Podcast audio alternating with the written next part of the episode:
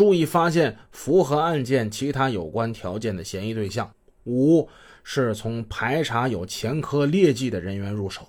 特别是要把近两年两劳释放的人员啊，劳动劳改呀，还有这些长期流窜、铤而走险的危险分子，必须得把他们作为重点排查对象。注意发现符合案件其他有关条件的犯罪嫌疑人，并注重团伙特征。六，对于案发后去向不明，特别是结伙去向不明的，要作为重点排查。对于曾经有过吸毒、赌博、经济拮据，案发之后突然暴富的人员，也应该作为重点排查对象。注意发现符合案件其他有关条件的嫌疑对象。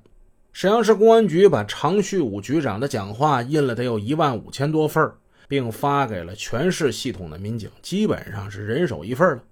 四月二十一号，市公安局配合中央关于第二季度在全国范围之内开展严打行动的决定，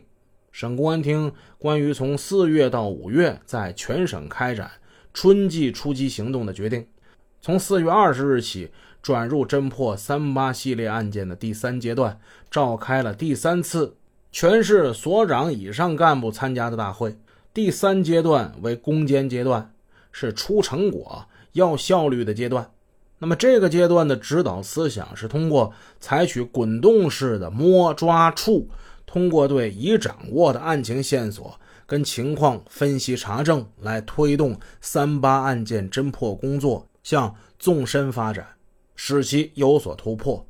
其他案件的侦破工作也得取得可喜的效果。常旭武在大会上讲了话，会后他的讲话再次印发全系统公安民警人手一份这回呢还做了一张图，这张图叫《三八案件摸底条件综合运用示意图》。这张图呢也是全市民警每人一份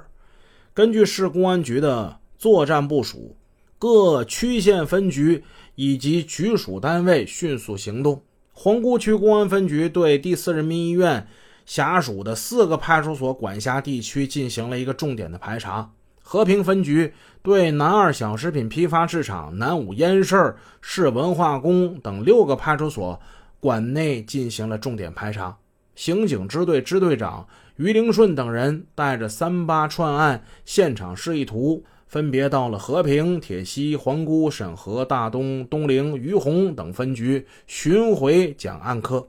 他们指导分析、研究案情。为了侦破三八川案，沈城的公安民警夜以继日啊，尽职尽责，做了大量艰苦细致的工作。参战民警远赴大西北，调查在那里改造的沈阳籍劳改人员五百七十人。对省内监狱释放人员摸底一千八百七十七人，对办理了边防证件赴广西、云南边境的人员摸底一百九十人，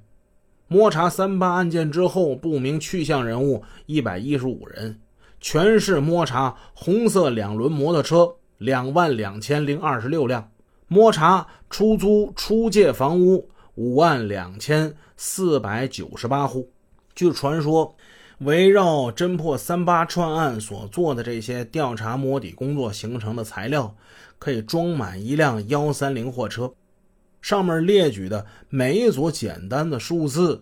无一不是凝聚着参战民警难以用文字描述的心血与汗水。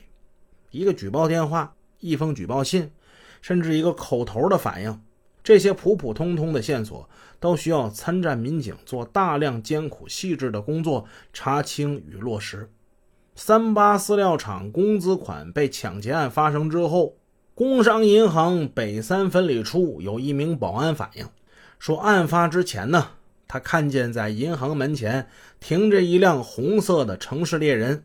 里边坐着一个戴墨镜的男子，这家伙挺可疑的。那既然有了疑点，有了线索，就得查清啊，绝不能放过。铁西区公安分局对这一线索就很重视，刑警大队大队长陈强带领同志们费尽周折，查到了沈阳市仅有的三辆城市猎人。结果呢，最后都一一否定了。那会不会是外地的车呢？陈强等人先后跑遍了省内各地，耗时一个多月，找到了省内的五十多辆红色城市猎人，